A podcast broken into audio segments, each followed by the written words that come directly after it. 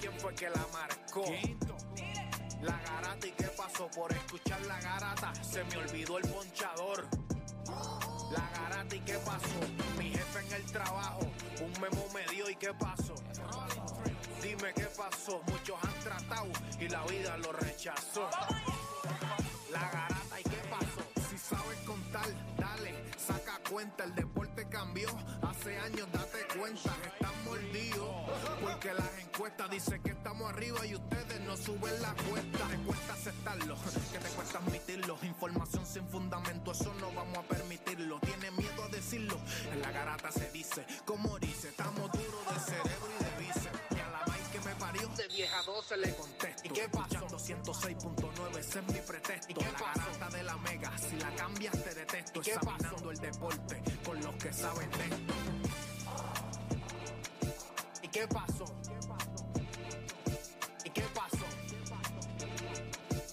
Impossible.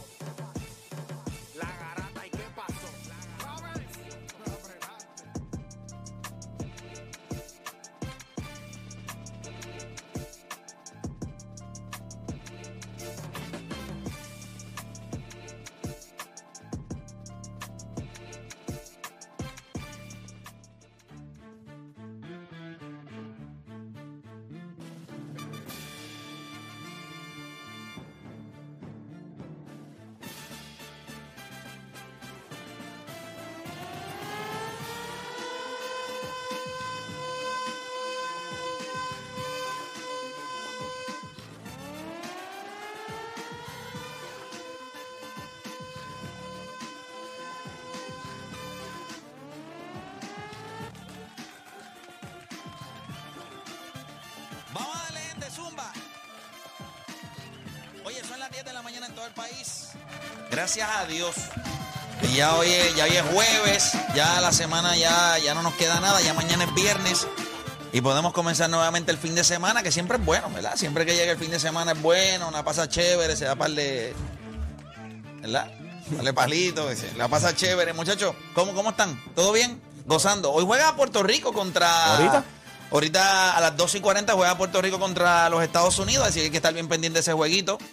Eh, ayer eh, en el mundo de los deportes, los Yankees le ganaron un doble juego a los Minnesota Twins, eso es importante. Ambos equipos ganaron doble juego ayer. Pues, pero, el de los Yankees porque es el equipo que ha perdido eh, más juegos en los últimos 25. Lo de los Mets será, esto es trámite. Yo se lo dije a ustedes. también. Es que iban a seguir ganando. No, por eso te digo que todos los que se esperaban ganar, ganaron ayer. Sí, pero ¿quién amaneció número uno en la división? ¿Nosotros por medio juego? Sí, por medio juego. Ah, Ok. vamos a estar, dónde vamos a estar. Hoy ellos, juegan. Si ellos ganan el juego de hoy, entonces volvemos a empatar. Si pierden, tenemos un juego de ventaja. Y nosotros vamos para Chicago, allí, a, no, donde los Marlins, donde los Marlins. Allá donde los Marlins, allá. No, ellos juegan mañana. Ellos también juegan mañana. Ah, pues vamos con, Seattle. Cargamos ese. Ahí tienen, ahí, ahí, está complicado, pica, ahí está complicado. Ahí pica, y y si no me equivoco, es en Seattle. Y esa serie es de, de tres juegos.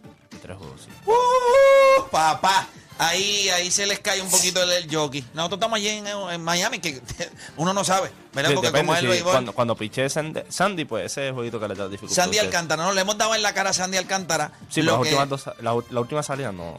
Sí, sí, pero le ganamos como quiera. Sí, pero o sea, trabajo. Sí, pero le ganamos. Siempre va a dar trabajo porque Alcántara es caballo. No es Jacob de Grom, que tiene efectividad de 1.66 ahora mismo. Mejor lanzador de todas las grandes ligas. Pero cuando. ¿Tú entiendes lo que te digo? Pero cuando voy a Pero tú me entiendes lo que te quiero decir. Sí, sí, Justin Verlander también. Justin Verlander con 39 años y después un Tommy John Surgery. mira, nosotros tenemos un programa hoy. Yo le, oye, LeBron James está de salida. Tom Brady está de salida. Messi está de salida. Cristiano Ronaldo está de salida. Son Serena Williams. Se fue. Se fue. O sea, y ayer ah. vimos un juego hasta las dos y media de la mañana. ¡Qué pelota! Lo que quiero que ustedes sepan es que poco a poco nosotros estamos viendo cómo se nos están yendo los jugadores de una generación grande. Ahora, hace algún tiempo tú decías, en un momento dado en el mundo de los deportes, tú decías, el atleta más dominante ahora mismo es Tom Brady. O sea, no, no había manera, con lo que él estaba haciendo con los Patriots, Después, en un momento dado, nosotros estábamos diciendo ah, lo que está haciendo Serena Williams, lo que está haciendo LeBron James. Y LeBron James se mantuvo en ese reinado por, por muchos años. También lo que hizo Tiger Woods en un momento dado. Pero yo les pregunto hoy, ¿quién es el atleta más dominante en los deportes hoy? No es LeBron, no es Brady, no es Serena Williams, no es Tiger Woods. ¿Quién es el atleta más dominante en el deporte hoy día? ¿Te vienen muchos nombres a la mente, o Dani? No. ¿Juancho, ¿te vienen muchos nombres a la mente? Me vienen dos o tres. No, no, pero no te pueden venir muchos. No, me vienen dos o tres. Dos o tres. Ayer yo vi un juego que yo dije, dentro de tres o cuatro años vamos a estar acicalando a las personas. No. Ay, por favor, me acosté a las dos y media de la mañana y me vas a decir tú a mí que nos va a estar acicalando. No, eso Y vi un US Open Que eres un mamón. No, mamón, yo te lo dije hace tiempo ya. Yo te dije hace tiempo que cuando tú ves grandes jugadores, no, cuando tú ves grandes deportistas en un deporte, tú quieres que las generaciones que vengan traten de ser igual o mejor que ellos. Y que combinen lo que ellos hacen. Que... Él combina lo que hacen esos tres bestias que vimos por 12 años arrancándose las cabezas. Tan rápido tú estás dispuesto a ponerle esa no, yo creo que él, yo tengo, él tiene esas cualidades. Cae bien, ayer tú lo ves. Cuando tú tienes, bueno, los 19 años, cuando tú tienes la fanática del lado tuyo y, cuando te, enfrentas, y cuando te enfrentas a otro que ya es joven también, pero te lleva experiencia, te, había dado dificultad anteriormente y te vas a sin y estás haciendo lo que estabas haciendo no lo podemos ver con el Joker allí por la estupidez esa de las vacunas. Eso, yo creo que es la estupidez más grande. O al día de hoy. Al día de hoy, al día de hoy. O sea, Kyrie Irving puede jugar. 382 puntos jugaron ayer. No, eso fue una estupidez. Eso fue una estupidez. ¿Quién es el atleta más dominante al día de hoy en los deportes? ¿Quién es? Ustedes pueden ir mencionando a través de la aplicación la música. Nosotros lo estamos leyendo, pero ¿quién es el atleta más dominante ahora mismo en el mundo de los deportes? Adicional a eso también, nosotros vamos a estar hablando sobre hoy, ¿verdad? Puerto Rico contra los Estados Unidos, un equipo de los Estados Unidos que peleó con México. ¿Tú me entiendes lo que yo te quiero decir? Y nosotros hace poco le ganamos a México. Bueno, pero yo me imagino que nosotros, se supone que si México le gana a Estados Unidos, nosotros, ¿verdad? Pero ¿qué espera usted de bueno, este aunque, aunque le ganamos a Brasil, pero no le ganamos a Uruguay. Yo, viendo cómo este equipo va, hoy es un juego que tú, tú, tú debes mirar y tú dices, ¿por qué eso no lo haces más consistentemente? Yo creo que es que un juego en donde todo el mundo sale con la energía, donde todo el mundo quiere guapiar. Como cuando dice USA al frente, salimos con una... Entonces, el otro tema es, Javi Baez confirma, ¿verdad? Que va a participar por Puerto Rico en el World Classic. Lo había hecho. El único que falta es Lindor, ¿verdad? No, el Lindor no ha confirmado. Y Carlos. no, Carlos Correa no, ayer, ¿verdad? Antes de ayer, sí. Pero falta por favor, Lindor. Está bien, yo sé que van a confirmar. Sí, pero, sí, pero, es el que no lo ha dicho, el que no ha dicho, mira, yo voy también. No, pero yo imagino, él está en un stretch run ahora mismo. Es que Javi tiene que buscar la manera de ser relevante porque imagínate ahí en Detroit. En Detroit está complicadito, coño, ¿verdad? y te lo cogieron ayer en primera bien feo. Eso fue un reflejo de la temporada de ellos, ¿verdad? Esa jugadita. Mira, lo que les iba a preguntar era, Javi Baez promete magia en el World Baseball Classic. Vamos a volver a tener magia todo el mundo. ¿Qué esperas tú? Hay que eso puede ser positivo o negativo? No, Yo vuelvo y repito, ¿qué esperas tú en ese World Baseball Classic? Ah, Magia. Yo lo que le puedo decir es una cosa y lo digo con todo el respeto, espero que nadie lo malinterprete, pero lo mm. que les voy a decir de ahora es que yo no espero ver el mismo equipo del 2017 en qué sentido? Ah, por eso tienes que escucharme. Comenzaba las dos horas más gente tenía de su día, las dos horas donde ustedes hacen por lo que les pagan y se convierte en un enfermo del deporte. Usted no cambie de emisora porque la garata de la mega comienza ahora. De 10 a 12 te preparamos. Y en tu hora de almuerzo, se la echas adentro al que sea, pues tú escuchas La Garata de la Mega, lunes a viernes de 10 a 12 del mediodía, por la que se atrevió La Mega. Si ya lo viste en Instagram, tienes tres chats de WhatsApp hablando de lo mismo y las opiniones andan corriendo por ahí sin sentido, prepárate. Arrancamos la garata con lo que está en boca de todos. Bueno, mientras seguimos por acá con la garata de la Mega 106.995.1. Lo que les iba a comentar rapidito empezando el programa es que ayer salió la entrevista de, de Flor Meléndez. Me escribió un montón de gente eh, que le gustó, que le encantó la entrevista, así que estoy agradecido de eso. La entrevista va cogiendo track eh, ahora en horas de la mañana. La estaban viendo cerca de 3.000 a 4.000 personas ahora tempranito, así que espero que durante el fin de semana, que es donde la gente hace catch-up, pues más y más gente vea la entrevista. Cosas que te gustaron, no te gustaron o te impresionaron o algo que le haya dicho. este O Dani, voy contigo primero. Bueno, que no puedes quedarte en esta vida cuando tú escuchas la, historia de él y todas las cosas que pasó, todos los privilegios que nosotros tenemos, porque hay muchos más ahora que antes, tú dices, y yo me quejo por esto y por lo otro. Y yo creo que tiempos difíciles hacen hombres fuertes, honestamente. Y yo creo que eso es lo que, lo que ocurre ahora, que estos hombres fuertes crearon buenos tiempos para nosotros. Por ende, no sabemos que son tiempos difíciles. Así que cualquier tipo de adversidad, pues nos parece un reto inmenso. Pero para Flor, bueno, 12 años y usted estaba primero cobrándole. ¿Sabes lo difícil que es cobrar? La única persona que la tiene fácil para cobrar es la que va al motel porque no te ve la cara y tú le das los chavos por la ventanilla. Es la única que no pasa trabajo porque te dice, te toca, Y tú tienes que meterle los chavitos ahí en, el cubículo. Esa la tiene fácil porque tú no le ves la cara a ella, ya no te ve la cara a ti y tienes que pagar. No hay break. Solo lo demás es difícil cobrar. Todo lo demás es difícil cobrar. Y a los 12 años estaba cobrando por su papá. A empleados, obviamente, que trabajaban en lo que era la construcción y eso. O sea, que era, era un trabajo retante. eso demuestra cómo él moldeó su carácter temprano. Eh, me, gustó mucho esa parte. Y más que cuando a los 12 años ya tú estás siendo la cara de una organización de baloncesto en la, ¿verdad? En el colegio San Juan Bosco. Eh, es impresionante eso. Ah, eh, y también ah. me gustaría ver una pelita de, 8 rounds contra Bobina. Oye, qué, duro, ¿verdad? Lo de. pero tú le quieres meter, ¿eh? Claro que le quiero meter. Él estaba bien molesto y él dice que cuando Bobina se bajó los pantalones, no, él lo quería matar. Muy respetuoso. le sacó el, dedo, le sacó el dedo. ¿Qué te gustó, Juancho? Eh, yo creo que cuando tú- ayudas sin esperar nada a cambio, yo creo que eso lo define mucho también. Muchas de las cosas que él hizo, ¿en qué, lo ayudaban a él? O sea, monetariamente. Nada, él lo hacía porque le gustaba. ¿Tú crees que él, sí él tenía unas ciertas ayudas, pero él hizo argentino Argentina y todos estos países a, correr por ahí, ¿sabes? Al garete. Cochando todas las categorías. sí, a veces yo escucho cosas de, por ejemplo, en otros países, específicamente en Argentina, de cómo es la criminalidad de todo. Y él, no, yo dormía gasolina allí, yo seguía, iba por ahí. O sea, y todo era buscar eso mismo, buscando talento, buscando aprender. Eh, y todo ese conocimiento para, era para traerlo acá.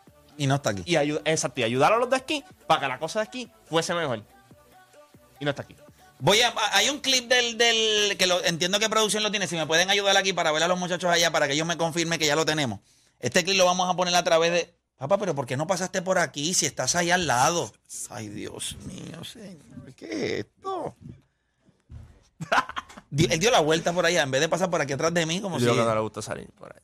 Ay, por Dios, ¿qué importa? Este sombra el que llama a veces. Mira, tenemos, tenemos, puedo ver a los, puedo ver a los muchachos acá.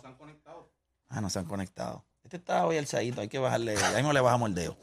Este, pero nada, entiendo que producción, que me debe saber si ya tenemos el video, que me escriba por acá Raúl, que si, es que él está ready. Si está ready producción, vamos a escuchar este pedacito del, clip de la entrevista ayer a, a Flor Meléndez. Vamos a escucharlo.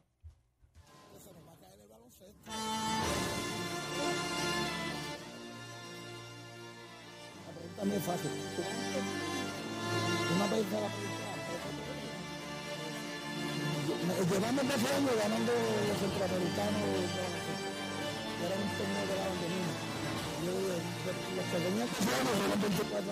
Ustedes lo escuchan bien porque yo no lo escucho bien. Yo no lo escucho bien. Se escucha. Sí, se escucha un reguero. No sé, no sé por qué razón. Debe, ser, hay, algún problema con el sistema y hoy no voy a, no voy a coger lucha. Yo le voy a poner el audio por acá y lo escuchamos acá y ya está. Quiero que escuchen esto, que fue parte de lo que él dijo ayer en la entrevista. Escuchen por acá. Entonces se nos va a caer el baloncesto, se nos va a caer. La, siempre la pregunta a mí es fácil.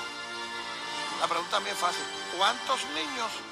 Una vez se la pregunté a Pepo Pereira, que decía, llevamos 12 años ganando los centroamericanos de baloncesto, que era un torneo que daban de mini. Yo le dije, los que tenían 12 años tienen 24 horas, ¿dónde, cuántos ¿Cuántos hay superior? Esa es mi pregunta. Si me contestan esa pregunta, que pues me tengo que callar la boca. Y yo creo que eh, eso es algo. Pero tú cortaste ahí porque él dice otra cosa también ahí, importante también. Sí, sí, no, él dice varias cosas importantes. estamos, más eh, enfocados en ganar, en desarrollar. En desarrollar. Y yo creo que ustedes saben por qué Flor Meléndez es impresionantemente, para mí, el mejor que ha dado Puerto Rico, el mejor. A mí, eh, cada cual tiene una opinión. Para mí es el mejor dirigente que ha dado Puerto Rico, el mejor. Es el máximo ganador en el Baloncesto Supernacional. Eh, y yo no creo que alguien tenga lo que él tiene. Hay algunos que tienen pues, por filosofía, otros pues tienen eh, quizás más victorias. Este es el mejor dirigente. Es como cuando hablamos de los point guards, esto es un true point guard, esto es un true, eh, un dirigente real. Para mí el mejor dirigente que ha dado Puerto Rico, su conocimiento, su respeto de la manera en la que habla, su pasión por el baloncesto, me parece espectacular. Cuando yo tengo esta conversación con él y él está diciendo eso, yo me pregunto cómo se sienten los demás dirigentes en Puerto Rico, los demás dirigentes. Lo que hacen, o sea, los dirigentes que hoy están trabajando para ganar esos torneitos y ninguno de esos jugadores llegan al baloncesto supranacional. Porque eso que le estaba diciendo era que a los 12 años un montón de dirigentes le roncaban y decían, ah, este, que acabamos de ganar los centroamericanos, que era un campeonato mini que hacían en Puerto Rico. Y él dice, pues esos chamaquitos tenían 12 años. Han pasado 12 años más. Tienen, deben tener 24 años. ¿Cuántos de ellos están en superior? Ninguno. Y yo le hago la misma pregunta a los dirigentes hoy de las escuelas superiores en Puerto Rico. Yo le pregunto a esos dirigentes, honestamente, ¿cuántos de sus niños están en el baloncesto superior nacional? Pues se trata porque el año pasado pues yo llevo 11 años en esto, llevo 3 o 4 años viendo y yo le estoy diciendo algo muy serio. Eso no está pasando. Nuestros niños no están llegando a nada. O sea, los poquitos que llegan, e-, es un destello de, de, dos o tres que pueden llegar en algún momento a ser relevantes en nuestro baloncesto. Y eso es un problema. Yo no estoy en contra del baloncesto en Puerto Rico. Jamás en la vida yo estoy en contra del baloncesto. Yo sería un imbécil de estar en contra de fomentar el baloncesto. Pero yo quisiera que alguien en Puerto Rico se parara frente a mí y me dijera una cosa, que lo que yo estoy diciendo está mal. Que me lo dijo Leo Aril. Leo Aril, que es una de las personas que más la gente respeta en Puerto Rico, él me dijo en una llamada telefónica que el baloncesto escolar en Puerto Rico no lo iba a cambiar nadie y menos yo. Y que él me desmienta si tiene los collón para decir que él no me dijo eso. Él dijo que él no, que yo no lo iba a cambiar.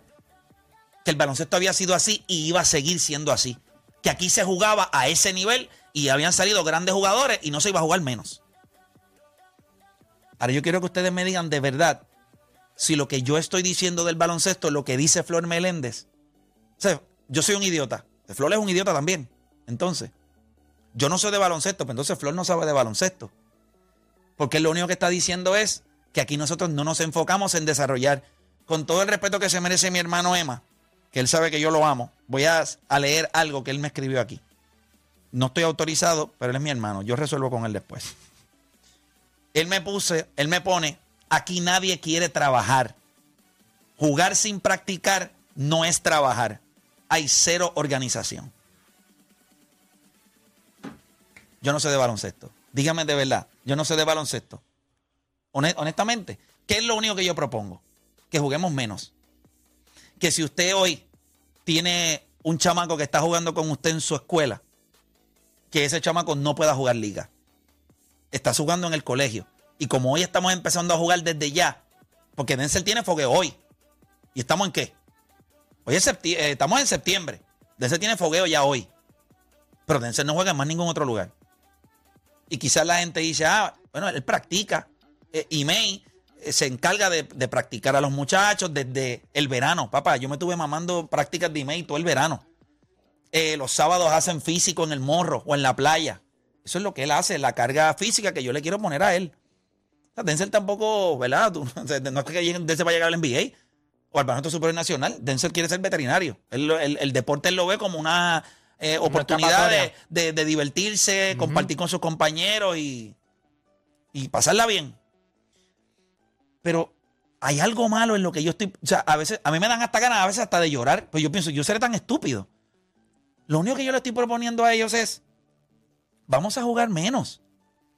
Vamos a crear un sistema en el que la Federación de Baloncesto y el Departamento de Recreación y Deportes Puedan mirar y decir, ok, eh, Odanis Calderón tiene 16, 16 años. Está en la escuela Playmaker School. Ok, y entonces él va a pertenecer al equipo senior de esa escuela. Perfecto. Ok, pues entonces ese nombre va a una base de datos y en esa base de datos dice que cuando vaya a la escuela y la escuela, no, es que ya tú estás participando, tienes que escoger o juegas en la escuela o juegas en la liga. Pero pues no puedes jugar las dos. El problema es que hay dirigentes que condicionan la participación.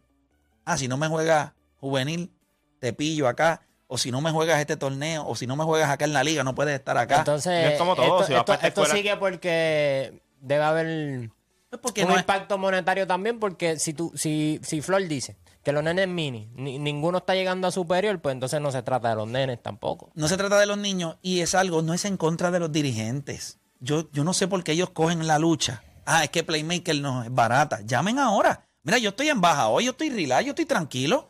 Yo no estoy molesto con ustedes. Yo quiero que me llamen los dirigentes. Mira, yo los voy a escuchar. Si usted tiene la capacidad de, comunicarse de una manera eh, elocuente y usted tiene los deseos de llamar, llame y explíqueme por qué lo que yo estoy diciendo está mal. Y yo mencioné a Leo Baril porque perdí todo tipo de respeto por él el día que me dijo eso. Y no tengo ningún problema en decirlo. Nadie va a cambiar esto. Así ha sido siempre. Y yo sé que no le importa tener mi respeto. Pero a mí tampoco me importa tener el de él. por eso hago lo que hago. Pero yo creo que esa es la manera en la que nosotros le entregamos nuestros niños a muchos dirigentes en Puerto Rico que pueden pensar como él. Y yo no creo que él tenga malas intenciones con los niños.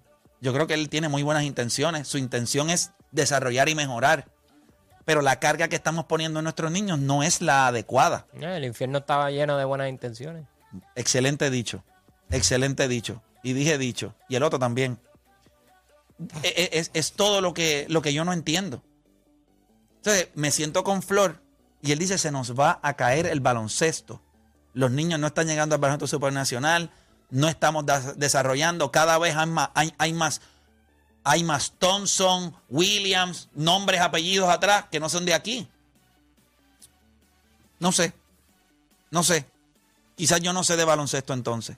Pero yo creo que ahora mismo, ¿por qué José Piculín Ortiz? ¿Por qué James Carter? ¿Por qué no Jerome Mincy? ¿Por qué esos jugadores no están involucrados hoy en el desarrollo de nuestros jugadores? O sea, Piculín Ortiz no está involucrado en, nada.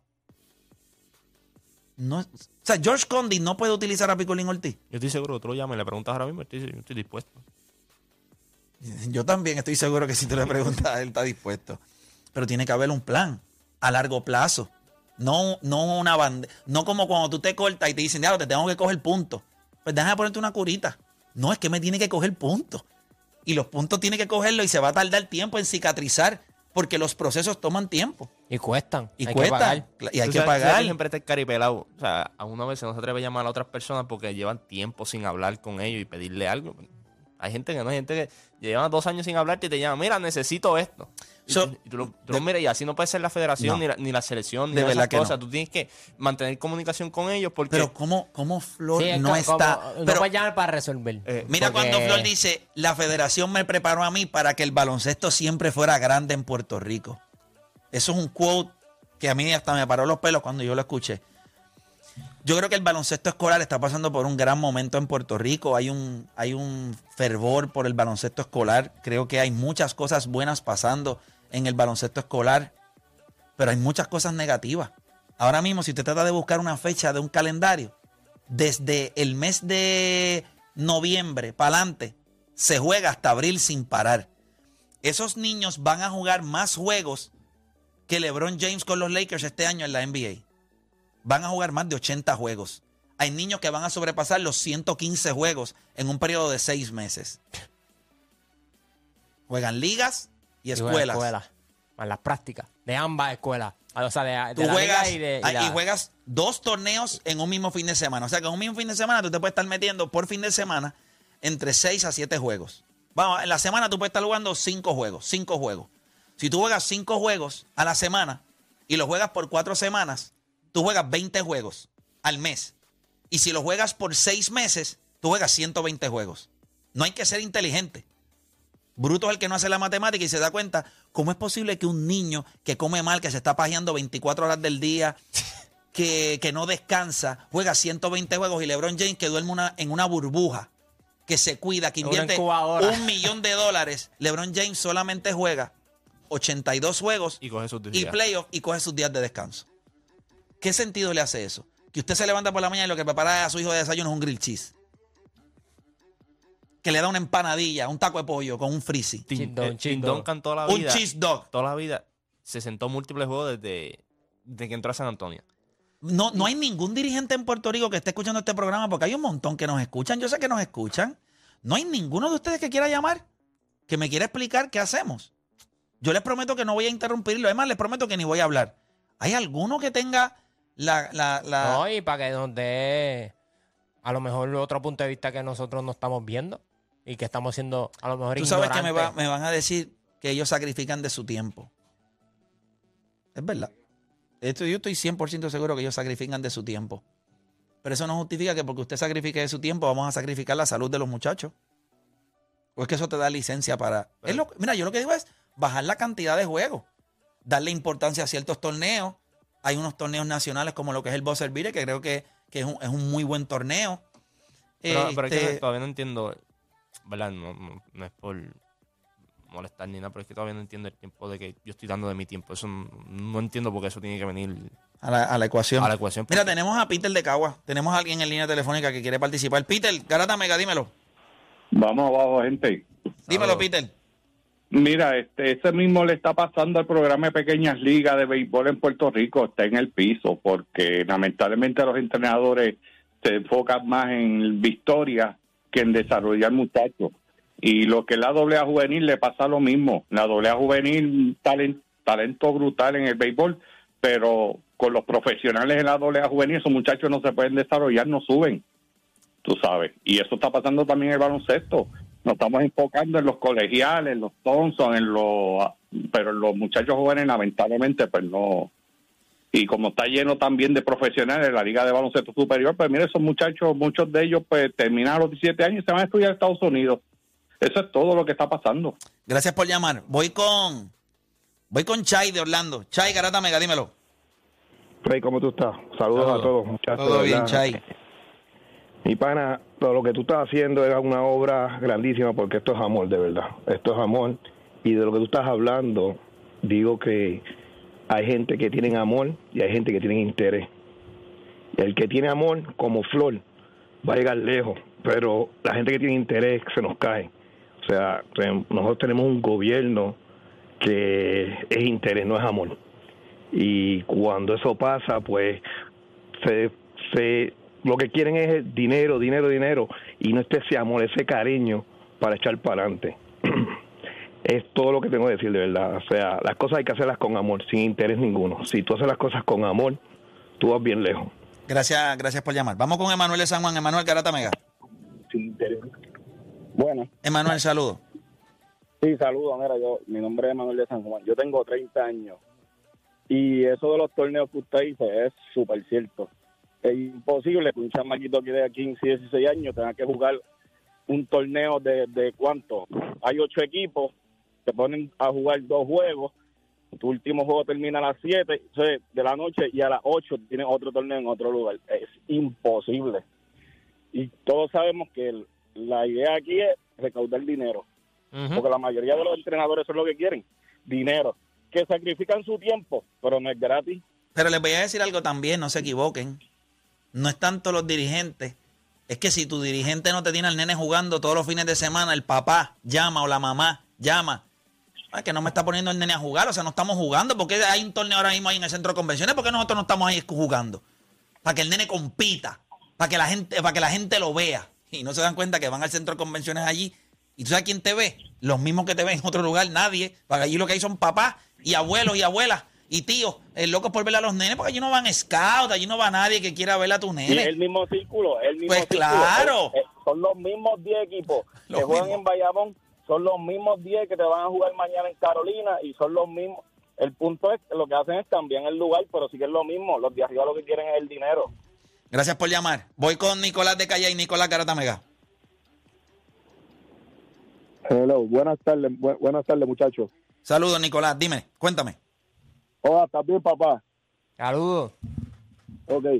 Mira, mano, tenemos un, tenemos un grave problema con esto, de verdad. Y mi punto es en base a que hoy en día las becas escolares las están prácticamente regalando a chamacos que en realidad no tienen el, el, el, el, material para hacer una beca. Y no está mal que, pues, ok, tú quieras dar becas a chamacos que tengan escasos recursos para ayudarlos pero chamacos que, o sea, tenemos un grave problema con eso porque la mayoría de los que becan, bueno no están llegando. Lo que dijo Flor Meléndez de, de, ver de 13, 14 años, o sea, becados en colegios por ahí a granel, hoy en día no llegan a BCN, el mayor por ciento no llega a BCN, no llega a jugar profesional, se quedan en live, porque cuando llegan a live y eso, una, que en la universidad no dan el grado porque académicamente no están preparados, porque no cogen clases 100%. Y otra, y otra, mano, porque en realidad lo que dan en el baloncesto no es para llegar al nivel. Y tenemos que empezar a bregar con el desarrollo. Yo dirijo en Calle y en Calle ahora mismo mi hermano, que mis dos hermanos y yo, o sea, y otros que estamos bregando, estamos aportando ese poquito con talento de calle y sin buscarle afuera, porque ese es otro problema que tenemos, que nos llevamos nenes de afuera para estar montados con mismo talento de calle y se está haciendo lo poco para llegar al otro nivel. Y aquí no se trata de, aquí, ok, lo importante es ganar, pero lo importante es desarrollar para que esos chamacos en el mañana tengan tengan la oportunidad de poder jugar a nivel profesional si es lo que quieren, pero es triste que hoy en día estemos, el baloncesto esté para atrás y lo que hayan son apellidos como Parker, como Thompson, como Williams, William, como Johnson, como Waters, como estos, que no está mal que nos representen. Pero ¿dónde está el talento de aquí? ¿Dónde están todos esos panos? Con tanto que se juega aquí, la, la, la, selección de nosotros, que siempre va a tener la aportación de... Pero Puerto Rico es un país rico en baloncesto. A mí me parece que es imposible que nosotros no podamos tener más jugadores del patio. O sea, yo veo a Jade Fernández y se me sale una lágrima de la alegría que me da. Cuando veo a Mojica, me sale una lágrima. jugué, y otra cosa, mano, yo hablando de eso de los juegos, de la carga de los juegos, yo tuve un compañero que hoy en día pues no está con nosotros porque falleció hace varios años atrás. Él cuando jugaba conmigo a los 12 años, bueno, un, prospecto, un prospecto, pero la carga era tanto de escuela, de jugar en selección, de jugar en todos lados, que perdió, o sea, que a los 14 años se le fue y le hicieron.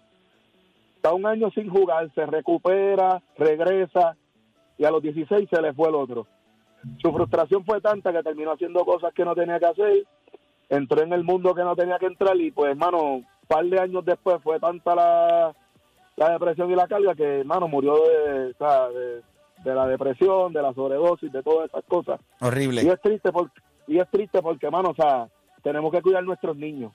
Tenemos que cuidar nuestros niños. O sea, es imposible que un niño le meta en un fin de semana nueve juegos para lunes levantarse a las 8 de la mañana para ir a jugar para ir a estudiar ocho horas porque por la tarde tiene práctica de dos horas.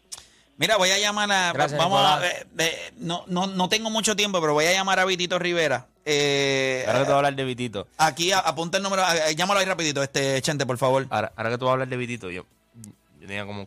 Vitito, no tengo mucho tiempo, tenemos que ser breves, porque Vitito es uno que cuando yo me siente con él en Guanajuato, vamos a estar 14 horas. Tengo que dedicarle el season completo a él nada más. Mira, son 10 entrevistas. ¿A quién tiene? Vitito Rivera. Estamos 10 años él y yo hablando. Y nos cogemos por teléfono y le damos 25 horas. Yo, me senté, yo tenía como 16, me senté en un torneo del centro convencional, me senté y estamos scout. Y él de momento, pues como hablaba inglés, y me pregunta y dice: Mira, yo tengo esta lista de estos jugadores. Tú sabes a qué hora juegan. Y le dice, Mira, si tú vas a la mesa allí, te van a decir dónde juegan y todo. Y yo le pregunto: ¿Pero dónde sacaste la lista? Y viene y me dice: no, esa lista, yo la yo cuando vengo aquí, la federación la pido y ellos tienen ciertas listas de jugadores como están, son los que consideran para las selecciones juveniles y todo. Y aquí los papás piensan todavía que vivir a mil torneos es porque te van a ver. Chicos, el que te va a ver va a tener una lista. Obviamente siempre va a haber un jugador que no va a estar en esa lista y lo van a ver. Pero ya ellos saben a quién van a ver. Si tu, si tu hijo es bueno, créemelo, cuando vengan aquí, de los primeros nombres que van a mencionar, de la edad que preguntan, van a decir, no, de ese chamaco. Mira, voy con Robert de Caguas. Tengo a en línea, voy ya mismo con él. Eh, voy con Che de Bayamón, porque tengo gente esperando hace tiempo acá. Che de Bayamón, Garata Mega, Che. Saludos, muchachos. Vamos abajo. Vamos abajo, dímelo. Mira, eh, algo tan sencillo como antes se, trabajaba por amor y, dedicación y esmero, sin ningún tipo de interés, y salían más prospectos para el béisbol y llegaban más a grandes ligas que en estos momentos. Sencillo. Eso es lo que quería aportar. Gracias. Definitivo, gracias por llamar. Mira, me, escribe Gaby Sosa. Eh, que la temporada de high school de ellos son ahora 1, 2, 3, 4, 5, 6, 7, 8, 9, 10, 11, 12, 13, 14, 15, 16, 17, 18, 19, 20. 20 jueguitos. Esa es la temporada de high school donde el nene está jugando. 20 jueguitos. ¿Y, ya está. No hay AAU, no hay torneos. Las prácticas empiezan hoy. Ya está. Vas a jugar esos 20 juegos. Hay una temporada. Yo he tratado, eh, lo que pasa es que, mira, tú sabes, eh, y Vitito va a entrar ahora. Si nosotros, yo, yo mira, gratis, yo lo hago gratis, no, me tengo que ganar nada. Ahí me va demasiado bien como para necesitar dinero de, esto. Se los digo de corazón. Bueno, ustedes saben, yo les hablé a ustedes de lo que nosotros vamos a hacer y ustedes van a, rolear a ustedes. Si alguien se siente, yo, yo, puedo ser el cerebro, que, que, la gente quizás no piensa, pero la gente quizás no piensa que yo tengo la capacidad, pero la gente se asombraría de lo que yo, lo que yo soy capaz. Y yo puedo aportar mucho. Emma también. E, y con él hay un montón de personas que nos podemos sentar. Es cuestión de diseñar, dividir a Puerto Rico en unas regiones, poner a las escuelas dentro de lo que es esa liga que se vaya a jugar. Y es cuestión de hacer unos diferentes calendarios y que cada uno, por ejemplo, hoy yo voy a ir a jugar a San Francisco eh, mañana eh, descansamos, pero entonces el, jueves va eh, Sedao y va a ir a jugar a Dianés. Entonces tú haces un itinerario. Entonces ellos van a jugar esos juegos, tú tienes tus juegos locales y tus juegos como visitante. Se lleva un itinerario, los equipos que estén arriba clasifican a lo que sería un torneo para segregar y, tener, no segregar, para dividir, o sea, dividir los talentos después que tú tengas tus 32 equipos en el año, haces tu torneo nacional. Eso no es difícil. Todos van a tener juegos locales. Todos van a poder generar dinero. Y les voy a explicar algo. Idiotas. Si ustedes cogen y ponen los juegos a las 3 de la tarde en las escuelas, ¿quién va? Los chamacos. Sí, pero ¿quién va? Adicional, nada más a nadie. Todo el mundo está trabajando. No podemos ser brutos. Ahora podemos crear una cultura en donde los jueguitos son a las 7 de la noche. Los nenes se van a la casa, hacen sus asignaciones, estudian, comen algo y a las 5 y media, 6 vuelven a la escuela y a las 7 es el juego. Papá puede ir, mamá puede ir, abuela puede ir, hermanito puede ir, cobras la taquillita en la entrada dos o tres pesitos, recaudas fondos. Y así todas las escuelas, como tienen juegos locales y de visitantes, pues generan su dinerito para la escuela, para los programas atléticos, para ayudar al coach, para comprar efectos de... Es organización. ¿Cuál es el problema? Yo fui presidente de una clase graduada. Yo fui el presidente. Yo organicé el torneo de... No, yo no estoy mintiendo. Yo puedo llamar a personas hoy y te pueden decir lo que nosotros hicimos. Y nosotros recaudamos 8 mil dólares en un fin de semana. Pero hubo una organización. Se jugó, pam, pam, pam, los jueguitos. yo sé lo que las clases graduadas necesitan tú las involucras en este proceso de la liga, tú te reúnes con cada presidente y le dices, mira, de lo que vamos a estar haciendo, de lo que la escuela recaude, de cada juego, porque tú le puedes poner 10 juegos locales y 10 visitantes.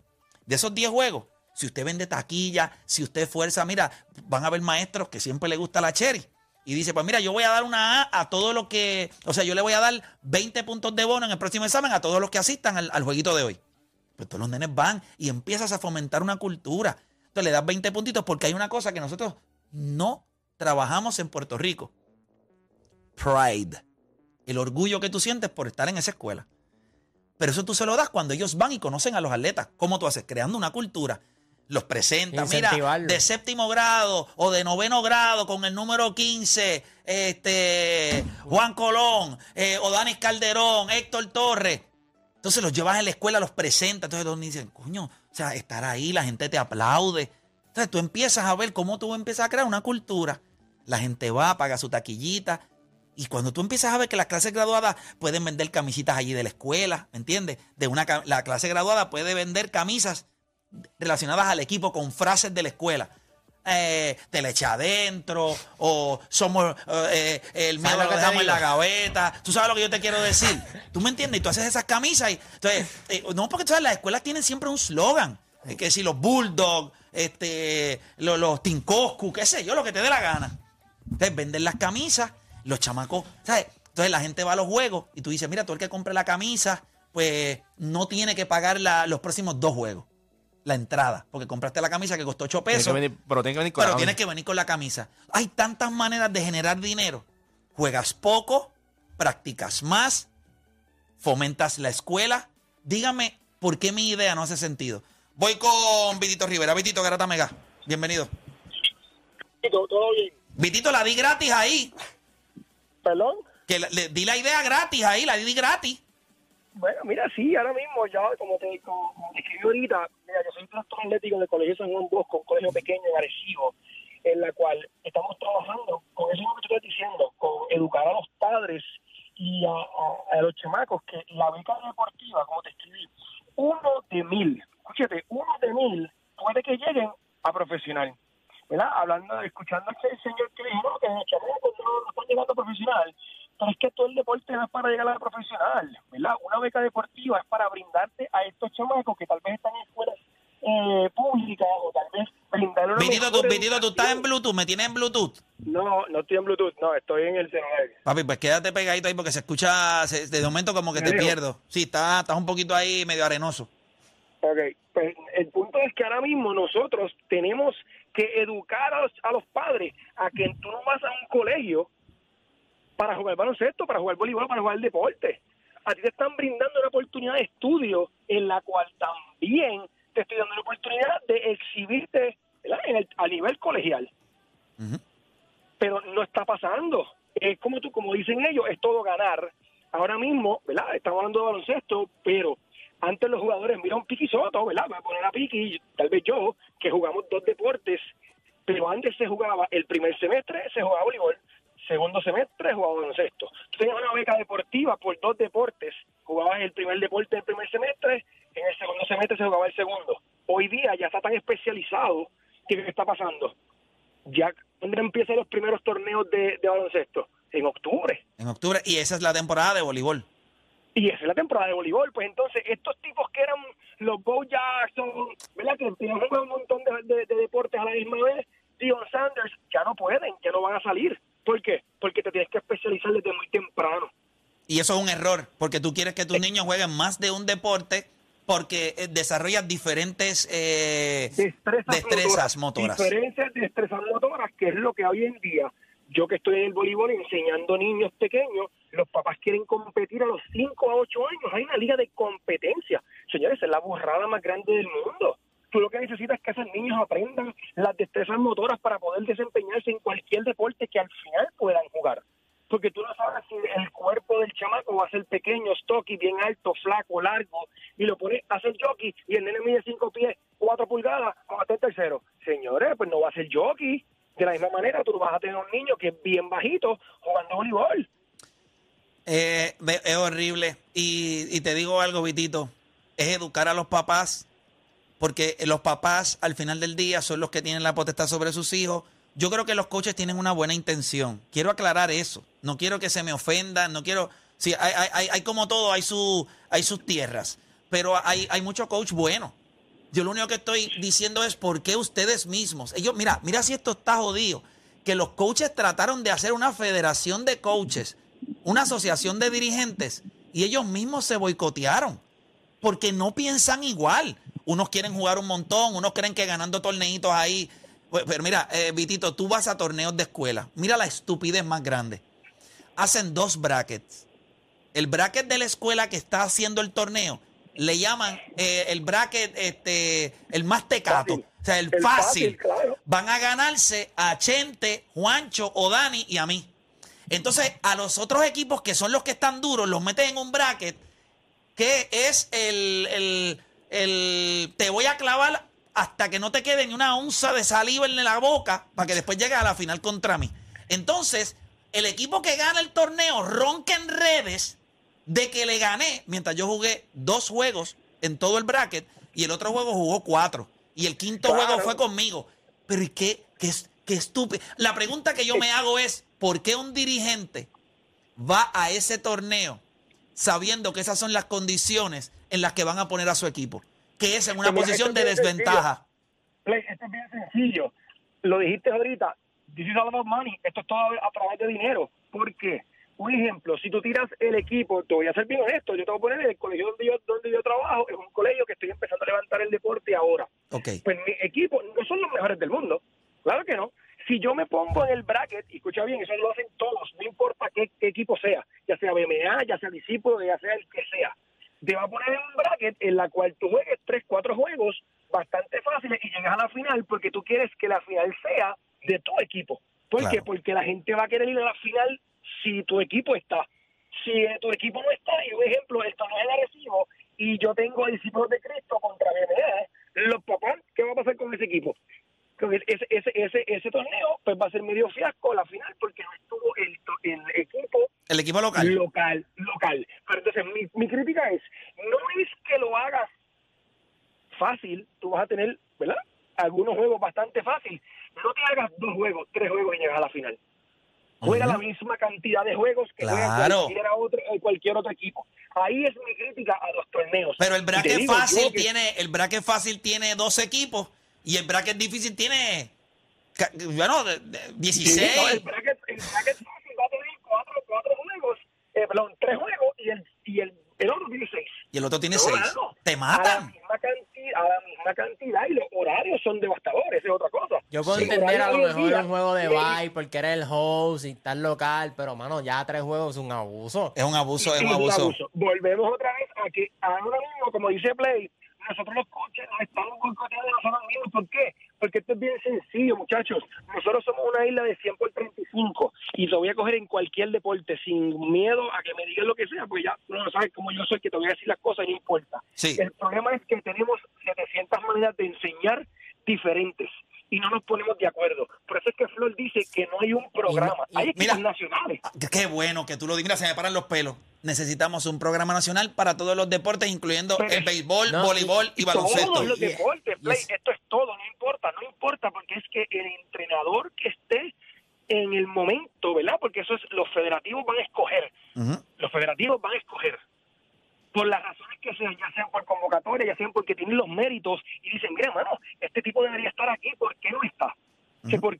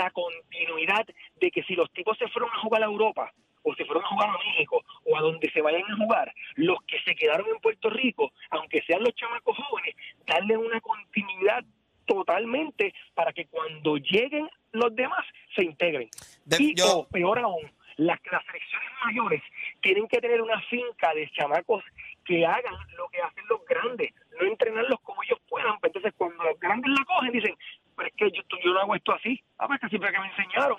Si desde arriba no se está mandando esa secuencia para que cuando lleguen a la grande ya sean congruentes con lo que es el programa. Definitivo, o sea, una, una sola visión y no importa en el nivel donde tú estés, ya el mensaje sigue siendo el mismo. Vitito, te agradezco un montón el tiempo. me tengo que ir a la pausa, pero te agradezco un montón de tu tiempo. Sabes que te quiero un montón y te respeto, así que gracias por tu tiempo siempre. Estamos, hermanito.